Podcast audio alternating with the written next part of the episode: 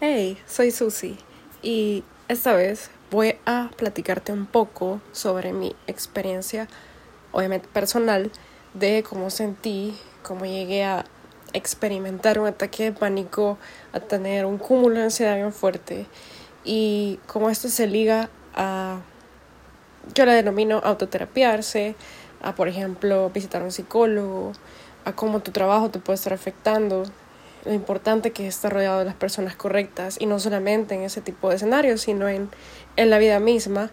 Siempre he dicho desde que estaba bien jovencita de que uno se complica la vida tanto como uno quiere, pero siempre hay estímulos, situaciones que son no incontrolables pues porque uno puede controlar cómo se puede, ¿cómo decirlo?, reaccionar ante algo pero no es tan sencillo. Entonces, es como un camino bien, bien interesante, donde, claro está, que uno tiene que conocerse bien, estar en el conocimiento de sí mismo, mejor dicho, porque es una actividad, un proceso continuo y que no afecta simplemente cuando uno está ansioso, simplemente es algo de la vida misma, creo yo. Y quiero compartir un poco de mi experiencia de cuando no sabía qué rayos era eso, cuando también era incrédula sobre los ataques famosos de pánico.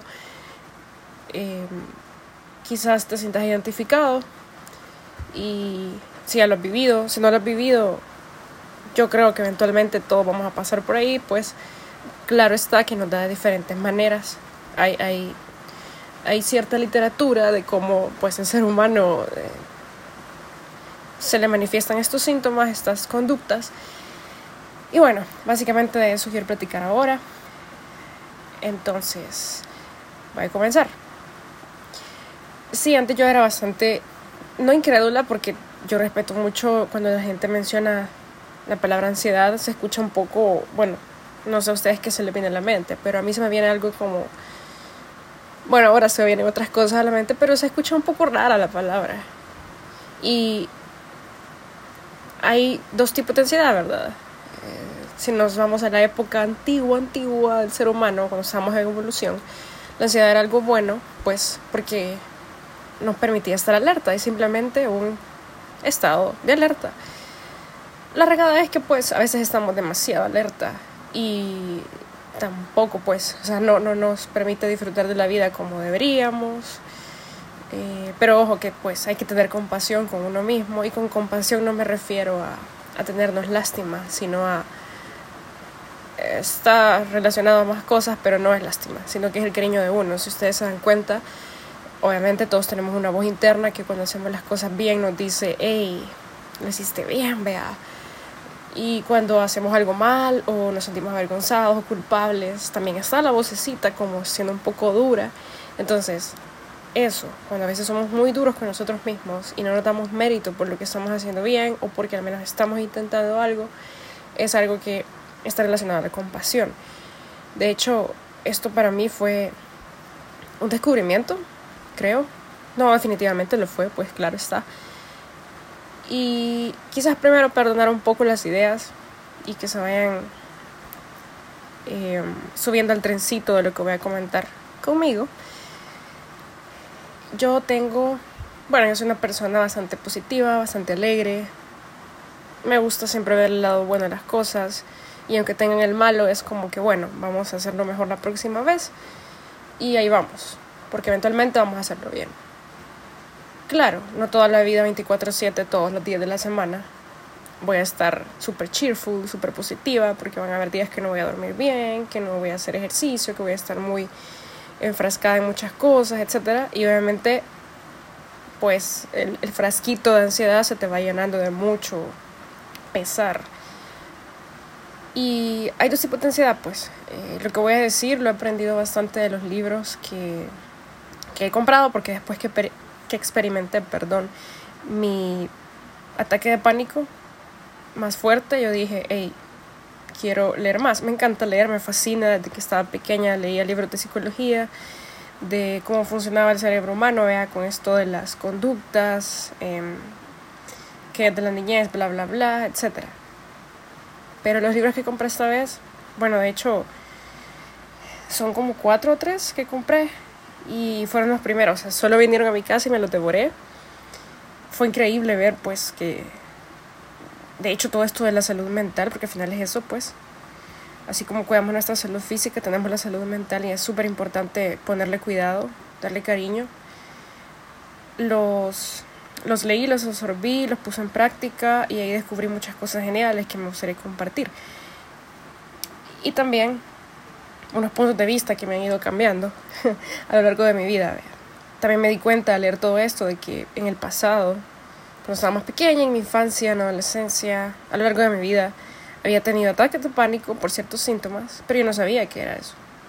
Entonces, como hacer ese knowledge, ese reconocimiento de las emociones en general, o sea, las emociones chivas es súper rico sentirlas, vea. O sea, te sentís alegría, sentís eh, excitement porque no sé, lograste un gran goal que te, que te prometiste cumplir. Entonces, vaya, este tipo de ansiedad es buena cuando vas a hacer un examen, cuando vas a una entrevista, cuando vas a hablar en inglés con una persona importante, etc. Te da como un poquito de taquicardia, te da aquello de, wow, vea, ahora no veamos tan lejos, vámonos en algo bien bonito, cuando vamos a ver a la persona que nos gusta, eh, no se diga si nos abraza. Eh, entonces, todo esto de las palpitaciones súper rápido y obviamente pues es normal. Es, es, un sistema nervioso que no controlamos.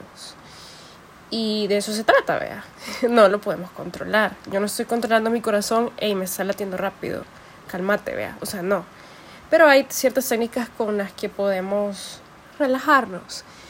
Y bueno, uno de mis ataques de pánico más fuertes tuvo que ver bastante con, bueno, el primero que yo considero como wow, o sea, sentí un montón de cosas que en mi vida había sentido en mis 17 años de vida. no mentira, sigo más, pero a ver, habían sabido que, pues, ajá, nunca había sentido todo, todo eso. Y los síntomas nuevos que fueron para mí, tuvo que ver mucho de que yo padezco de sinusitis crónica, entonces me dan cefaleas bien fuertes, pero cuando digo fuertes, así nivel diosa y ínfase, la fase más fuerte, más, más grande, no sé cuál es, eh, va a disculpar. Y fue como, puya, me llevaron al hospital, pasé tres días con eso, eh, tras que no había dormido bien, tenía un cúmulo de ansiedad del trabajo porque el trabajo estaba súper nasty, este, andaba cargando con demasiadas cosas. Ojo, el cuerpo es sabio. El cuerpo te da a veces hasta señales de, hey, cuidadito porque me estás dejando de lado.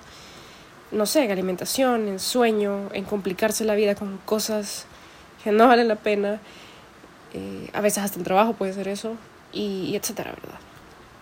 Entonces, me llevaron al hospital, me pusieron un par de inyecciones fuertes, endovenosas, no de las que te ponen así rápido, sino de las que te bajan en suero y toda la cosa. Entonces, obviamente toda, toda, toda pastilla, toda medicina tiene un efecto secundario y yo era proclive a que esa cosa diera como más taquicardia. Por, eh, y también hay pastillas y e inyecciones que ciertos doctores me han comentado. De hecho, esa fue una que da síntomas de ansiedad. Por lo tanto, te los triggería mucho más.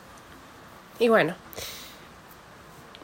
a mí me dio algo que ya me había dado antes, yo no sabía obviamente qué era. Lo más común es que si te late rápido el corazón sin razón alguna, sin estar ejercitando, digas qué está pasando, o sea, no hay peligro a la par. No está el famoso tigre que me va a comer, porque estoy con las palpitaciones rápidas. Cuando no hay como un estímulo que uno diga, hey, estoy en peligro. Entonces, bueno, uno se queda como, entonces, ¿qué pasa? Claro, este awareness, esto de estar como consciente de lo que está pasando, es algo que a veces no estamos tan conscientes, vale la redundancia. Y yo en esos días, en ese día específico, andaba súper dopada con mil cosas para el dolor de la cabeza, porque no respiraba, esto a mí me... Em, no puedo respirar bien, nunca estoy respirando como Dios manda. Y una de las razones principales por las que estoy diciendo grabar esto es porque quiero ver un before and after. Dentro de poco me van a operar porque esto ya se salió de control y me la tienen que... Está un poco avanzado, un poco espiropo, pero me van a operar. Entonces, pues me imagino que va a haber un before and after de, de todo eso. No puedo respirar bien y así. porque me triggería bastantes sensaciones terribles. Más allá de los ataques de pánico, simplemente es el sentir. Pero esa es otra historia. Entonces en esta ocasión sentí la boca, bueno, bien me acuerdo cómo, cómo se, cómo se triggeró, porque siempre hay algo que te lo triggerea. Cualquier cosa. Y no solo esto. En mi caso fue, se llama, bueno, en inglés y según los libros, y yo también lo he hablado con, con un psicólogo, de personification, o de personi bueno, despersonificación, algo así. Pero es como que vos salís de vos mismo. Es como que te ves, no sé. Pero no es como un espejo, o sea. Sino no sé cómo explicarlo. Es de las cosas que más me cuesta explicar. Y no nos pasa a todos. De hecho, es una de las cosas que me pasaba a mí. Normalmente te da cuando no estás durmiendo muy bien, entonces todo eso puede afectar el sistema nervioso. Y las repercusiones que tiene el sistema inmunológico y todo ese mambo, pues bien sabido. A veces los doctores, yo me acuerdo cuando estaba pequeña, le decían a mi mamá que está muy estresada, ella, ¿verdad? Y por eso se está enfermando. Y yo decía, estrés, estrés. O sea, creo que son cosas diferentes, ansiedad, estrés y otras cosas. Bueno, leí la ciencia de en qué consiste un ataque de pánico, me letré de cómo se alimenta, cómo puedes evitarlo, lo cual no es posible, pero cómo puedes reconocerlo y decir, hey, y hay una técnica bastante chiva que se las quiero compartir. leí un libro y para mí es top of the top. Casi que al final de todos los libros hay un factor común. Y también de mis pláticas con el psicólogo, que soy, ya se lo voy a comentar. Yo nunca había ido a un psicólogo. Me gusta leer mucho la psicología. Siento que soy una persona que se puede autoterapiar. Y creo que todos somos capaces de eso. Pero hay un punto donde necesitas como la perspectiva de alguien más, de alguien neutral, que obviamente no te va a decir qué hacer porque, bueno, en mi caso yo quería conocer más, vea, de, ese descubrimiento de cómo es esta emoción, es una emoción incómoda, pero no la quiero dejar de lado, quiero, quiero verla, abrazarla, sentirla y decirle, hey, ¿qué vea? Aquí estoy, ok, bring it on. Y es súper feo, pero, ajá, ahí va, va encaminado esto de, de las cosas nuevas y nuevas perspectivas que tengo aprendidas. Y bueno, los síntomas, salí, o sea, lo que, lo que me triggeró a mí fue salir de mí misma, escuchar las voces, escuchar todo lo que estaba pasando a mi alrededor, que era real. Pero fue como desconectarme un rato, pero yo seguía siendo yo. Entonces yo podía decir, o sea, ¿cómo me llamo, vea? Porque uno puede decir al principio, huela, me estoy volviendo loco, ¿qué pasó, vea? Yo estaba súper dopada, creo que hasta me habían hecho daño, las chocado, las famosas medicinas endovenosas. Y bueno, pero en el momento no sabía de eso, vea. Estaba súper, súper mal. O sea, días antes había estado. Eh, me había caído mal una comida, entonces también me habían llevado al hospital, etc. Estaba súper como. Bueno, defensas bajas, supongo. No sabía en ese entonces que mi problema de la sinusitis era tan fuerte, o sea, que sufrí ese dolor de cabeza por cuatro días consecutivos. Y la boca súper reseca, así reseca tomaba agua y súper reseca. Las palpitaciones nivel Dios, o sea, increíble. Em, y bueno, las manos súper heladas, temblaba. Nunca había temblado, creo, más allá de por frío. Sí, por frío. Eso es de lo que me canso a acordar. Y tenía miedo. En mi vida había sentido miedo. Aparte de, de que una vez, bueno, estaba en un avión y hubo una turbulencia tan oscura que literal creo que se sentía como que el avión iba para abajo. Y, y dije, bueno, aquí quedamos, vea, y te encomendas a Diosito, vea, y pedís perdón por todos tus pecados, vea, por los que no has purgado. Y ahí te comendas, vea, y decís, bueno, me voy con Diosito, vea. Pues ese miedo fue porque había algo que estaba pasando, obviamente, pero este miedo que sentí esta vez, no había nada malo alrededor. Estaba mi familia, estaba en mi casa, estaba medicada, todo iba a estar bien. Claro, tenía los síntomas terribles todavía, pero estaba tranquila. A eso sumémosle todo lo del COVID, vea que esto de mi sinusitis, que no puedo respirar, pues estaba bajo la mesa de que podía haber sido COVID, no había vacuna en ese tiempo, entonces todo eso servía para alimentar más la ansiedad, más la preocupación, el miedo, etcétera. Pero mi mayor miedo fue, ¿qué está pasando? Estoy saliendo de mí misma. Eso me alborotó, eso me incomodó, me inquietó. Y yo dije, what the fuck is this thing, vea. Eh, traté como de estar tranquila, pero no, no, no me sentía bien. Tenía todos los síntomas que les comento, que eran físicos, por, por lo que, pues, mi, mi enfermedad crónica. Y mandé a llamar a mi mamá, a mi papá, a mi hermano, me agarraron las manos, sentí la necesidad de decirles, de tenerlos cerca, de decirles, hey, agárrame las manos. Y bueno, sentía miedo. Y cuando digo miedo se queda corto porque creo que, o sea, cuando yo digo miedo era literal, no tenés peligro cerca, pero tenés miedo. Y tenés miedo que te vas a morir. Y no hay nada que esté pasando que vaya a hacer que te vayas a morir. Y bueno, ahí empecé a sentir esa belleza eh, terrible del pechito, como que te ponen como una menta o, o algo que como un mini ventilador. Cuando sentí eso dije, ¿qué está pasando? Porque ¿de dónde sale esta vaina?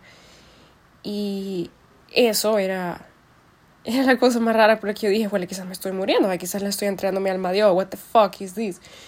Eh, y nunca había sentido eso. Y dije, ¿será que estoy agonizando? ¿Será hacer que todo esto que está pasando que estoy agonizando y que ya estoy dándola? No sé. Y bueno, yo estaba todavía, obviamente, mis cabales, pero yo decía, ¿qué es esto? O sea, ¿cómo se quita esto? En el momento vos querés como que, ¿qué tomo para que se quite? ¿Qué hago para que se quite? Y mi hermano llegó y, bueno, me agarraron y todos y me dijeron como tranquila, o sea, agradezco muchísimo que, bueno, mi hermano ya había tenido antes ataques de pánico, al parecer creo que todos, solo que algunos nos ha dado un poco más fuerte a veces y hay una razón por la que eso pasa. Y a otros más suave. Yo considero que antes me daba más suave. Ahora me da más suave. Y bueno, it depends. Y aquí va algo. O sea, cuando la gente pasa eso, no solo es un proceso de la persona que lo está viviendo, sino que la persona que está a la par tiene que actuar de cierta manera hay todo un podcast, creo yo, de, que me ayudó muchísimo a mí, de cómo acompañar a alguien con, con esto. No le vas a decir, ay, no te preocupes, ay, no estés triste, ay, no estés así, vea, ya va a pasar. O sea, o sea, sí, ya va a pasar, claro, claro que va a pasar, pero es bastante importante crear la concientización de, hey, aquí está la emoción, vaya a abrazarla, ya va a pasar, obviamente todo pasa, pero sentila. Aunque sea terrible, you're gonna feel it. You have to feel it. Y hay, algo, hay unos perks bien chivos, hay como unos workarounds y unos hacks bien geniales. Y mi hermano me dijo, pensá en algo bonito. Y yo me quedé como, ok. Y pensé en los tulipanes que hay en un lugar de Ámsterdam. Y me daba paz. Eh, sentir los abrazos y, la mano, la conexión humana, ¿sí? de personas que yo quiero, me dio más paz. Entonces, todas esas emociones, creo que obviamente la emoción, perdón, los síntomas me quedé corta porque pasaron muchas más cosas que yo dije, ¿qué está pasando? Pero temblaba terrible, o sea, la cama se movía. Cuando ellos me agarraban la mano, era, yo veía mis manos moverse, yo veía la cama porque estaba viendo para abajo. Me costó dormir esa noche, fue la que más me costó. Y bueno, yo soy una persona creyente, cristiana. Y bueno, sí, la conexión con Dios te ayuda un montonazo. A veces uno está un poco alejado. Esto tiene que ver con que uno sea integral. Obviamente uno es humano, su alma está perturbada eh, en esos momentos, pues. O sea, seas creyente o no, tenemos un alma, tenemos algo que no podemos tocar y, y eso se ve perturbado a veces porque nos preocupamos, porque estamos alerta, etcétera, tenemos miedo. Y era terrible porque yo quería llorar y cuando lloraba me tapaba más de la nariz y puras pérdidas. Entonces para mí era un ciclo del que a veces reprimir el llanto es malo, No, no, a veces, siempre creo yo. Pero bueno, lo, logré sobrellevar y, dije, bueno, eventualmente voy a ir al psicólogo porque quiero preguntarle qué ondas con esto. Y, ya, hay gente que piensa, y creo que yo en algún momento quizás, yo decía, porque va al psicólogo, o sea, pero es algo bien chivo, o sea, no sé cómo explicarles. Yo lo enfoco, o sea, vos decidís cómo enfocas las sesiones. Tengo un psicólogo súper buena onda. No me dice qué hacer. No quiero que me diga qué hacer. Pero te ayuda con cierto tipo de preguntas como que vos veas más allá de lo que vos sabés que puedes ver. Porque todos somos capaces. Entonces, me enseñó como que más técnicas. Yo ya me sabía varias porque había devorado libros de esto, de, saber en qué consistía. Iba como lista a preguntarle, entonces nuestras sesiones son bien, son bien chivas. es, es bien genial. Entonces, es pues decidí, vea cómo lo sabe llevar. Creo que es súper bueno tener un psicólogo. Creo que en inglés la gente en otros países lo ven como coach personal. Y yo así lo veo, como un entrenador de salud mental, que no es cuando estás loco, o sea, estamos muy lejos de estar locos. Y, y ajá, es como hacer esa concientización. Ahora bien, del libro que yo leí, cuando dan estos ataques. O sea, la gente le puede dar, hay gente que se desmaya, hay gente que piensa que se va a morir porque tiene taquicardia, pero científicamente casi que está comprobado, ¿verdad? Que, que si tenés taquicardia fuerte, pues mm, estás como hypeado, o sea, no te vas a desmayar, creo que te vas a desmayar cuando tenés poco, pocos latidos. Y el círculo de la, bueno, no es un círculo, pero sí es una espiral de la ansiedad. Un ataque de pánico es como el culmen de una ansiedad bien fuerte que, es como una factura, o sea, si vos, por ejemplo, te estresas ahora por algo insignificante, por algo que valga la pena, es como un cheque de, ah, ok, aquí va el estrés de 100 dólares, y aquí va, chan, chan, el otro, y así. Y al final tenés una gran deuda, y tenés un gran peso. Y entonces esa vaina es como que, ah, algo viene, algo te triguea, y ¡pum! Empezás a sentir los síntomas. A mí me da bastante náusea. A veces no es la comida, a veces eh, es, yo, yo sé identificar cuando es una náusea de eso, vea. Hay gente que los espacios encerrados le dan miedo, hay gente que las cosas sociales le dan miedo, tienen que irse, hay gente que de verdad vomita por cosas así, o sea, a la gente le da, aprendes un montón de síntomas. Y cada quien es diferente, vea. Entonces yo cuando leía yo decía, pucha, o sea, los míos son hasta chill, vea.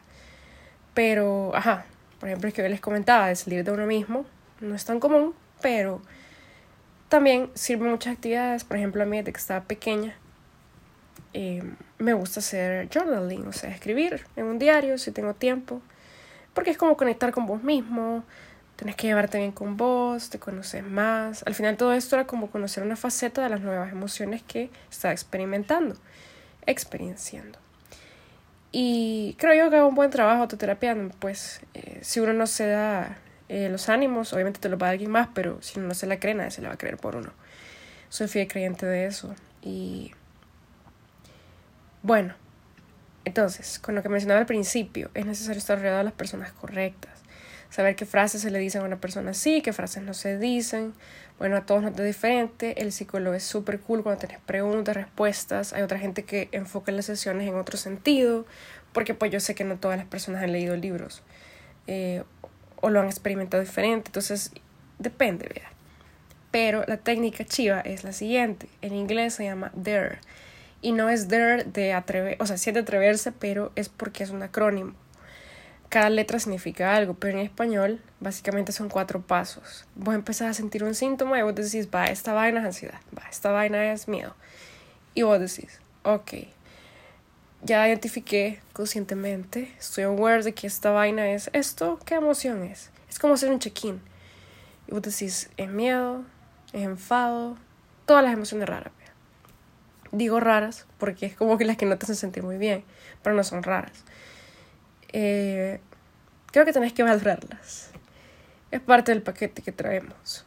Y una vez vos estás consciente de que ya lo estás, de que estás haciendo o sea, tenés ansiedad en ese momento, mm, lo más común es que vos digas, hey, no, no quiero esto, voy a hacer otra onda. No, o sea, primero decís como, como les decía, es como, ah, ok, va. Aquí está. Imagínate que la ansiedad es un muñequito, un amiguito que se viene a sentar a la par tuya y vos le decís, va, sentate, ajá, ¿qué tenés para mí? Ajá, me vas a dar náuseas, me vas a dar, obviamente esto es como para ejemplificarlo, ¿eh? Ah, ok, sí, me está dando náuseas, cool. Me estoy mareando, ok. Tengo taquicardia, alright. Está rápido el corazón. no te puedo calmar, vea, pero puedo hacer un ejercicio de respiración ahora que estoy consciente para que se me bajen las palpitaciones. Pero lo importante es reconocerlo. Inmediatamente decir, ok, vaya, sentate, ¿qué tienes para mí? Cuando vos retas la emoción, tiene una magia. Es súper cool. O sea, se escucha súper hasta silly, pero tiene magia. Y número dos, en vez de que vos digas, pues no, andate, vea, qué terrible, no. Tenés que aceptarla y tenés que permitirle que esté con vos. Creo que Buda decía algo sobre el sufrimiento. Cuando nos resistimos al sufrir, o sea, cuando nos resistimos a algo, que aquí si nos resistimos a cualquier cosa vamos a sufrir, entonces es como, bueno, como todo es temporal. A veces estoy feliz, a veces estoy triste, a veces estoy enojada, penite. Te reconozco, te acepto y te permito que estés aquí porque yo sé que eventualmente te vas a ir a chingada. Vea. Ok. Tres. En vez de tenerle miedo, porque obviamente el miedo alimenta el miedo, es inevitable que nos tengamos miedo, yo sé, vea pero nos decimos a nosotros mismos como, um, como por ejemplo, Ay, esto es lo que tenés, como mirarlo como un reto.